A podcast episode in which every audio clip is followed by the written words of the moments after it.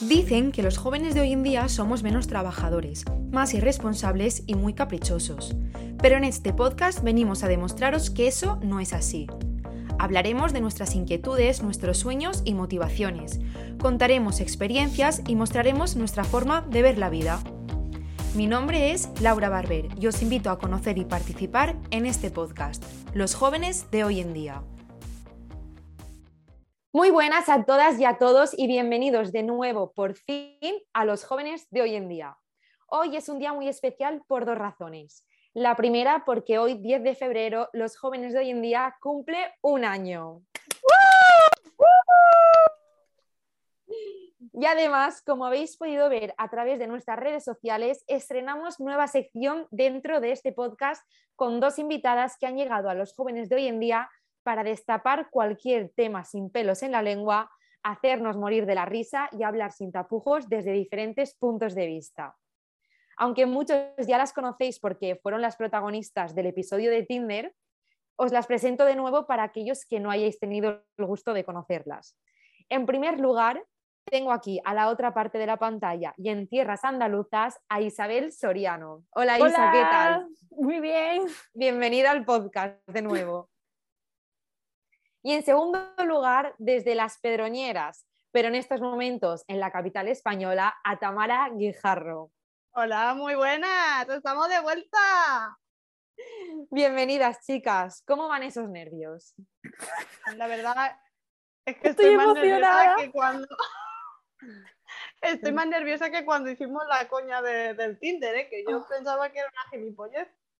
Hombre, ahora ya habéis venido para quedaros. Estoy deseando. Es que no me lo creo. Emocionada. Bueno, primero que todo, y antes de, empezar, vamos a presentar esta sección. Contemos primero cómo se va a llamar y por qué. Bueno, pues la sección eh, nos refleja a nosotras muy bien y se va a llamar La crisis de los 24. Esa edad en la que estamos un poquito en tierra de nadie y en tierra de todos. La verdad es que cuando decidimos buscar un nombre, lo primero que se nos ocurrieron fueron los dramas existenciales que estamos pasando a día de hoy cada una de nosotras. Y como tenemos todas 24 años, o los cumplimos este año, porque somos un poquito más de finales algunas, pues entonces decidimos llamarle la crisis de los 24 para contar y ser partícipes las tres de todo lo que nos está pasando. Y bueno, tenemos que decir también que vamos a estar una vez al mes aquí en los jóvenes de hoy en día y que únicamente estaremos las tres. Aunque si en algún momento, claro, si en algún momento se nos ocurre invitar a alguien o alguien quiere participar, pues también está invitadísimo. Total. Qué emoción. Contaremos los días y las semanas para volver a juntarnos y volver a hacer este programa. Estoy segurísima. Y algún día me invadirán el, Instagram también, que ya me lo dijeron y yo se lo daré. Por supuesto, no cabe Ahora ya vamos a estar a pie de cañón. Queríamos empezar esta sección hablando de uno de los temas que más nos afectan a los jóvenes de hoy en día, tanto para bien como para mal, que es el uso de las redes sociales. Así que para romper un poco el hielo, voy a lanzaros la primera pregunta. ¿Creéis que las redes sociales son beneficiosas o no? Isa, ¿tú qué piensas? Yo ya sabéis que no, que yo pienso que las redes sociales no son nada beneficiosas yo soy de las que piensa un poco en el que las redes sociales están cambiando un poco nuestra, nuestro concepto de la sociedad, la realidad y nos está afectando directamente a nuestra salud mental. Yo la verdad es que coincido un poco con Isa. Es cierto que tal y como está ahora la sociedad, las redes sociales influyen para muy mal en muchos aspectos, pero también es cierto que no todo el mundo muestra por así decirlo, una imagen equívoca de, lo que es eh, ella misma en redes sociales. A ver, yo creo que, las redes sociales hacen el mal para muchas personas un poco así que se dejan influenciar por la gente, en el mal sentido porque también hay gente que influencia de buenas maneras, pero creo que son beneficiosas porque es como un paso que hemos dado que ahora si no estás en redes sociales no existes o si no estás en internet no existes, pero si lo llevamos a un terreno sano, creo que nos pueden hacer muy bien a todos, tanto a las personas como a las empresas, que bueno, vosotros también sabéis de qué va este tema, porque habéis estudiado lo mismo que yo, pero, pero creo que, por esa parte son muy beneficiosas porque son a coste cero y a la gente le abre como muchísimas puertas también para trabajar, porque quien sabe usarlas y lo hace bien o da como una buena imagen de él mismo, aunque que no sea falsa, por supuesto. Creo que también es una oportunidad que tiene para lanzarse a un mundo como mucho, mucho más amplio de, de lo que es fuera de su ciudad o de donde viva. Claro, yo opino que desde una perspectiva laboral, claro que eh, ayuda a conocer un poco más el mundo de Internet, las redes sociales y es un apoyo para, para las empresas, pero es cierto que en la perspectiva personal no siempre se lleva a cabo una buena práctica en redes sociales. Puede llegar a ser muy tóxico, muy, muy extraño y muy diferente dependiendo de la persona. Hombre, pero es que todo esto viene en el que directamente ha, ha sido como, toma, te doy redes sociales, ¿sabes? Báñatelas y utilízalas como tú quieras. Entonces, si no ha habido un primer contacto con ellas, al final la gente siempre va a tender a por mucho que queramos, la gente hace más mal que bien. Entonces, al final, las redes sociales van a afectar para llegar a un uso bueno antes de que pasar por un uso malo. Y yo creo que ahora mismo, como está, se está haciendo más mal uso que bueno, creo yo. O sea. Sí que es verdad que yo siempre he pensado que, por ejemplo, en la etapa de la adolescencia un poco entre segundo, tercero, cuarto de la ESO, que es cuando más lo usan, porque bueno, sí que es verdad que ahora cada vez es antes, pero yo creo que es el momento en el que más se habla o más se queda, más se sale de fiesta, bueno, es los primeros momentos de empezar a... Entonces yo creo que deberían de todos los colegios o todos los institutos impartir como unas clases, igual que hacen de primeros auxilios, de sexualidad, de seguridad vial, todas estas cosas, creo que también se debería de enseñar a cómo hacerlo, porque es lo que dice Isa toma, te lo dan y ya te apañarás. Y por ahí encontramos cuentas falsas, eh, cuentas secundarias que no sabes ni quién es porque encima son nombres súper raros. Y al final se están haciendo daño ellos, pero también tienen la excusa de es que nadie me ha enseñado a esto, que es lo que pasa cuando hay eh, muchísimos problemas en esta, en esta etapa. O, por ejemplo, bueno, añadiendo a lo que tú estás diciendo, eh, gente que se crea una persona que en realidad no son ellas yo a esto de las cuentas falsas, la verdad es que mm, se crean con objetivos muy diferentes. O sea, yo he llegado a ver gente que se crea una cuenta falsa para encontrar a otra gente, por ejemplo, de la universidad, o mismamente para tú eres de un pueblo, te haces una cuenta falsa, pero como no te quiero seguir con mi perfil, eh, con mi perfil principal, te sigo con una cuenta falsa, la famosa María Fernández, que creo que todo el mundo conocemos una tal María Fernández. Pues esto, la verdad es que me, me hace pensar porque es en plan de, queremos seguir a tal punto, incluso a gente que a lo mejor no nos interesa personalmente, pero solo por el simple hecho de cotillear desde una cuenta falsa. Es, no, no, es verdad. Es necesidad pura ya de, de, querer saber incluso de una gente que realmente ni nos aporta ni nos interesa, es simplemente el hecho de saber. El, sí. Yo creo que ahí es donde nace la toxicidad ¿no? de las redes sociales. El, mm, me creo con la autoridad de meterme en tu vida, mm, aunque tú no sepas que yo soy de verdad, o, me creo un perfil falso y estoy ahí pendiente, pero luego tú no tienes derecho a saber de mi vida, ¿no? Entonces creo que a esos límites mm, hay un poco difuminado. No, y también el, el, decir voy a entrar en tu perfil aunque no te sigo, para que tú no veas que yo he entrado a mirarte tus cosas. Y en realidad, yo a veces lo pienso y digo, porque si estás entrando en el perfil de una tienda o de un, cualquier comercio o una influencer sin seguirle, ¿qué más da que estés entrando aquí? Porque tú puedes haber llegado a ese perfil por curiosidad de que te gustan sus viajes, de que te gusta cualquier cosa que es totalmente sano y qué más da que estés entrando. Es que yo subo una historia y bueno, yo tengo la verdad es que tengo el perfil privado, pero aunque lo tuviera público y no estoy mirando quién me ha visto, quién no, este me habrá visto por esto, este me habrá visto porque ha querido cotillear o cualquier cosa y el crearte un perfil para verlo, pues al final es todo muy tóxico y no mm. tienes por qué estar eh, yendo a malas a ver a alguien que no conoces, es que no pasa absolutamente nada. Yo aquí tengo que decir algo que yo, por ejemplo, sí que tengo el perfil eh, público. A mí me hace gracia que pues, a mí me sucedieron unas cuantas cosas con una persona y acabó todo en muy mal rollo. Yo había hecho un trabajo de universidad con esta persona y creamos un grupo para hacer un programa de podcast para un TFM. Pues casualmente eh, yo seguía el perfil del TCM y él me seguía a mí, pero a esta persona no la seguía. Pues yo me, me di cuenta que esa persona, como no quería que yo viera que me estaba pisgoneando, por así decirlo, se estaba metiendo desde el perfil del TFM a mirarme todo en plan, eh, todas las historias, todas las fotos, dándole a me gusta incluso y era en plan de eh, qué punto de toxicidad y de interés por una vida que realmente ya no está personalmente unida a ti. O sea, es muy heavy la toxicidad que llegamos a tener dentro de, las redes sociales y lo que queremos saber de, personas con las que simplemente nos llevamos mal incluso y, yo no le veo sentido ni, las, ni, ni lo sano en ello, la verdad. Pero eso es igual que, por ejemplo, cuando tú te abres las redes sociales, yo me acuerdo que cuando en nuestra época de abrirnos redes sociales era a ver quién más me gustas tenía, quién más seguidores tenía, y ahora tenemos, a lo mejor tenemos eso, lo tenemos, o sea, entre comillas lo digo porque no vamos a llegar al nivel de la influencia, y cuando compartimos algo, realmente lo compartimos en mejores amigos, y se lo estamos compartiendo a 29 personas y tenemos unos seguidores de 1000, 2000 personas, y nuestro rango de me gusta en una foto normal es que yo por ejemplo, mm, no he llegado todavía a los 200 o a los 300, o sea, o sea mm. que hay ahí muchas controversias que yo lo pensaba, digo, tío, es que cómo han cambiado todo, tanto.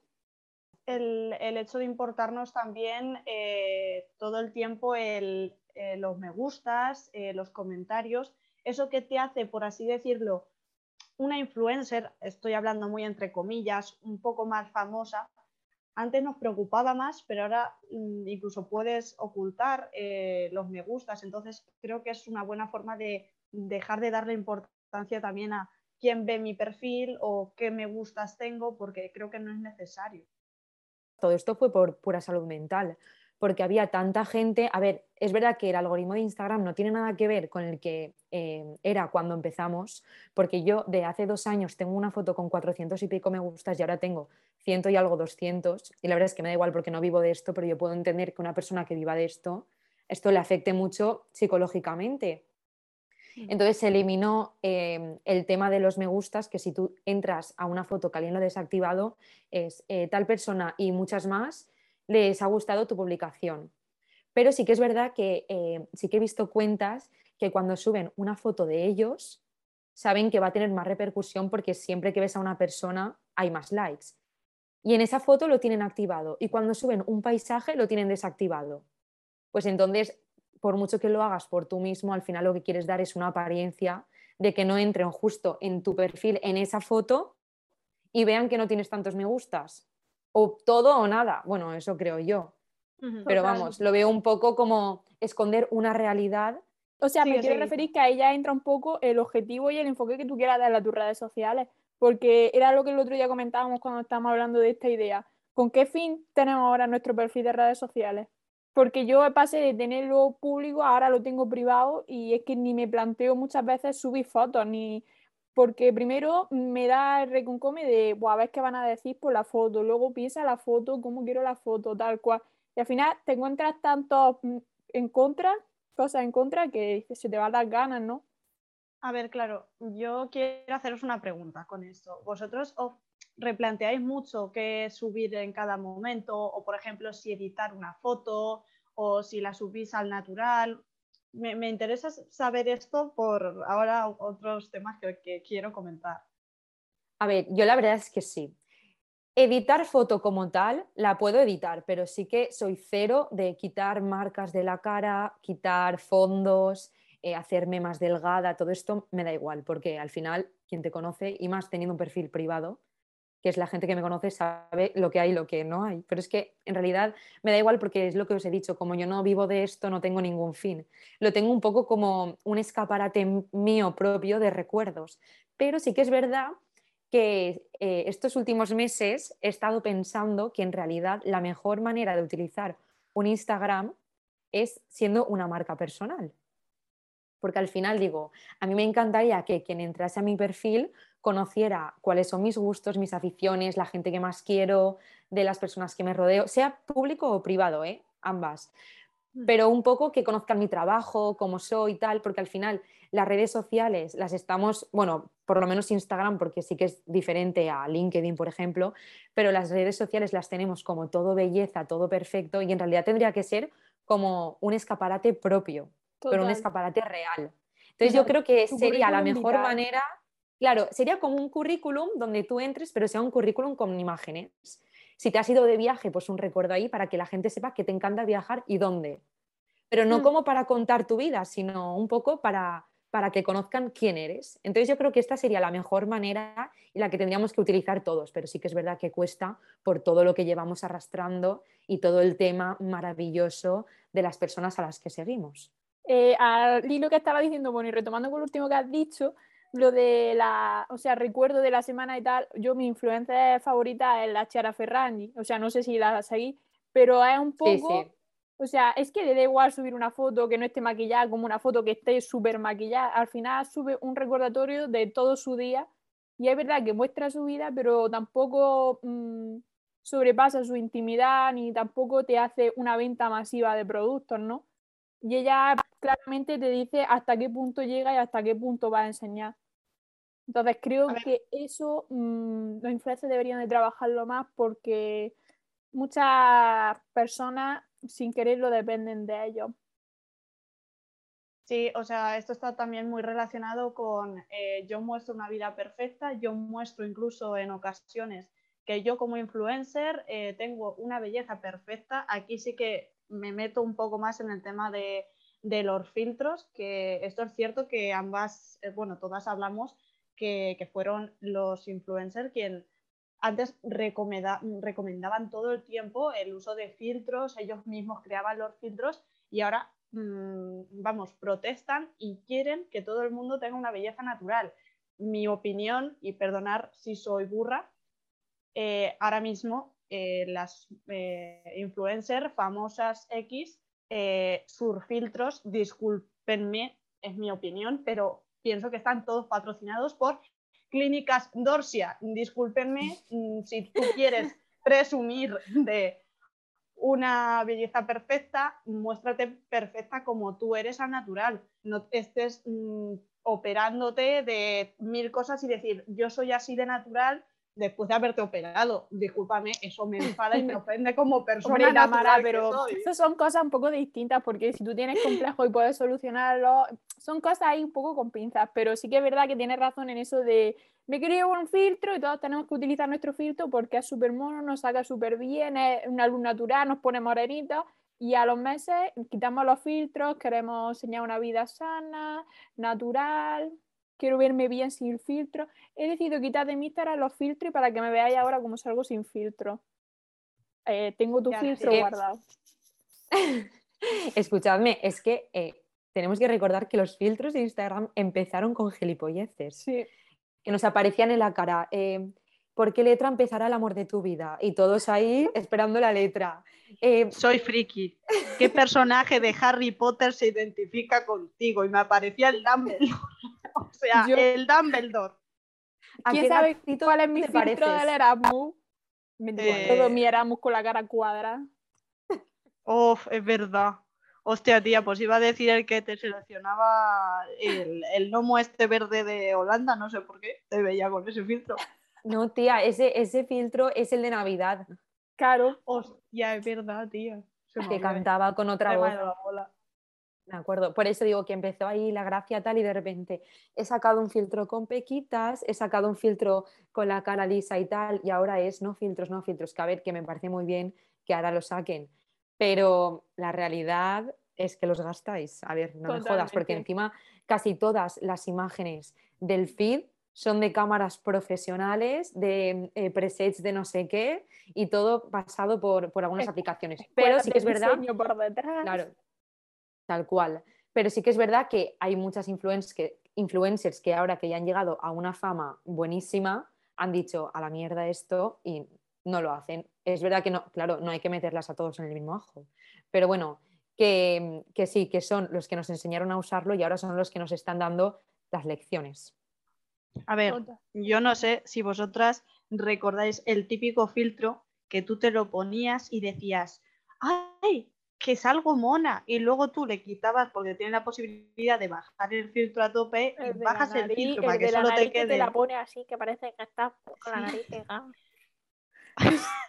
y por favor, entre los morros, que es que parecías la duquesa de Alba y, y, las narices finas, por favor, Oh, eh, sí. belleza natural, ¿dónde? ¿Dónde que me lo expliquen? sí. Porque yo veo esos filtros y me traumo. Pero que hay veces que los morros no te cuadraban con los tuyos Con los dientes, Se te ponían en la nariz y se te salía ahí como una sombra rarísima. Porque O tus la- morros no o la lentillita del ojo que te hacía un ojo así, como, sali- como si saliese guiñando, se te ponía el ojo encima del párpado. Esta, macho, esta Navidad le probé unos filtros de el Grinch, pero en chica.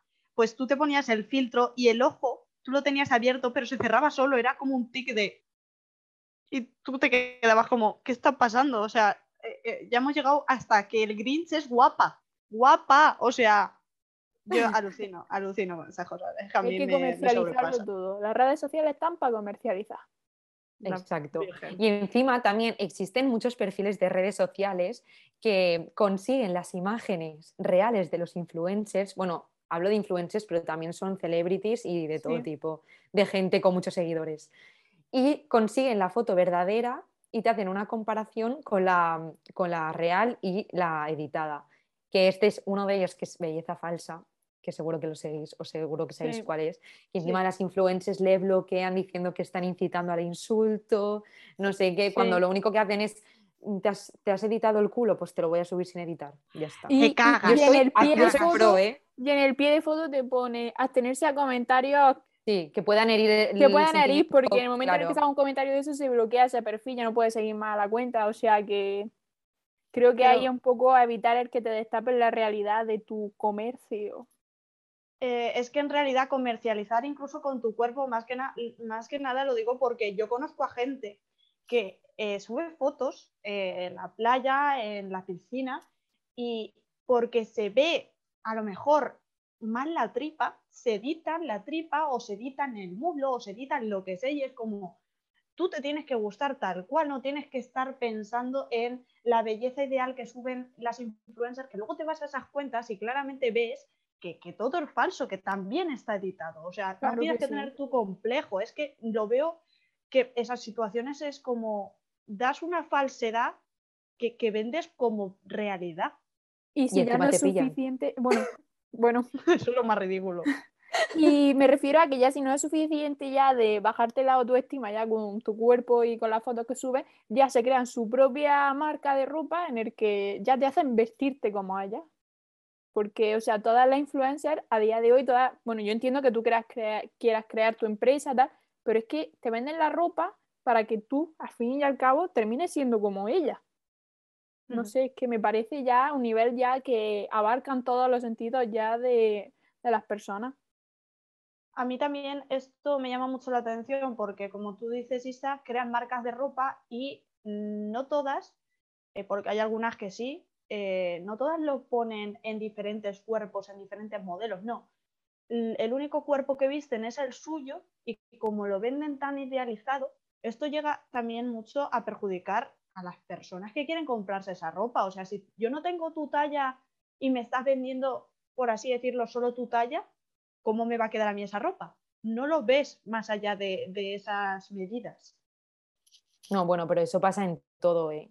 Que Mm. luego entras y talla L como máximo. Pues mira, ¿qué quieres que te diga? Métetela por, Ya ves. por donde yo te diga, la talla L. Hasta Total. luego, Mari Carmen. Y ahí es ya donde nacen todos los problemas en los que cuando dices, bueno, voy a subir una foto y tal, te lo piensas dos veces antes de subirla, porque ya estás mm, pensando en llegaré a lo mínimo que se está exigiendo en redes sociales. Bueno, pues esto ahora va a cambiar, ¿eh? De aquí Debería. nacen tres nuevas influencers. Aquí todo el mundo, si se pone, si le sale un granito, que se enfoque el granito, por favor, que yo subo todas mis fotos y si tengo grano con pulo, saco. Empieza la real life, ¿eh? Sí, sí, totalmente. Bueno, y ahora que Meta amenaza con eliminar Facebook y, y Instagram de Europa, ¿qué creéis que va a pasar si, si ocurre esto? Hombre, pues a mí Eh, me enfada porque va a haber más eh, competencia en el mercado laboral. Hombre, todas esas influencers tienen que trabajar ahora de algo para no tener que competir con ellas. Volvemos a 20, chicas. A 20. A escribir O eso, o nos hacemos TikTokers. También es buena idea, ¿eh?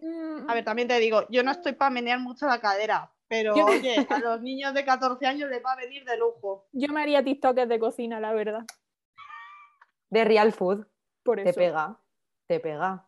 Yo, sí puedo contar los dramas nivel gracioso, me hago un TikToker de puta madre. Eh. Tamara, te forras, te forras, Sí, porque sí. encima iba monetizado todo. Totalmente. Buah, maravilla del señor. A ti no te haría publicidad la casa de apuestas, todas las chef shop. Me encantaría, me encantaría eh, trabajar con Plátano Melón. De verdad, os lo prometo, es mi sueño. Llamamiento. Llamamiento Llamamiento a. Plátano Melón que contacte conmigo el Instagram, porque eh, TikTok no tengo, pero Instagram, Tamara Guijarro 24, por favor. Dos episodios que has aparecido est- estos últimos meses, dos que has nombrado a Plátano Melón. Yo no digo Mm. nada, pero si no Y te quieren contratar. haciéndolo, Seguiré haciéndolo, no te preocupes. Bueno, chicas, que ya llevamos un buen rato aquí. Así que creo que ha llegado el momento de despedirnos, aunque hubiéramos contado muchas más cosas. Pero bueno, como este tema es tan amplio, yo creo que se merece una segunda parte un poquito más adelante. Estoy ¿No? deseando Y ver. le damos, buscamos otro enfoque. ¿Y cómo habéis notado el primer episodio de Crisis de los 24? Bueno, genial, porque nosotras más o menos se puede decir que hemos crecido conforme se han ido desarrollando las redes sociales, así que que qué mejor que hablar de redes sociales en nuestro primer programa. Y sabemos diferenciar cómo era Instagram cuando empezó, porque empezamos también con él, a cómo Eso lo es estamos verdad. viendo ahora. Y vemos las diferencias, o sea que por eso sabemos más o menos manejar la situación en algunas ocasiones. No digo Yo creo, yo creo que ya hará como ocho años o así, ¿no? Que tenemos Instagram, siete, ocho sí, años sí. seguro. Sí, y yo creo que incluso más, ¿eh? Porque Diría que- fue que ayer Queer 20 con nosotras que tendríamos 14, 15 años. y 14 años. Y en menos de un año, eh, pues ya son 10 años. Cuando cayó 20 y en menos de un año 10 años. salió Instagram. Sí, sí, sí. Yo recuerdo, si no recuerdo mal, tercero de la ESO diría cuarto de la ESO, nuestro. O sea que creo que por ahí, por ahí, imaginar. Pues bueno, chicas, muchas gracias a las dos por aceptar esta propuesta y nos vemos muy pronto de nuevo en el siguiente episodio de Crisis de los 24. Estamos deseándolo. Nosotros continuamos la semana que viene en este mismo espacio, pero antes de despedirme quería agradeceros a todos los que en este momento estáis atentos a todo lo que digo, la gran acogida que ha tenido este podcast durante 365 días y 27 episodios. Ha sido todo un placer lanzar un proyecto tan ilusionante con tantas personas que han querido acompañarme en este camino. Ha sido y es todo un placer ser la voz de todos los jóvenes de hoy en día. Gracias de nuevo y hasta la próxima semana.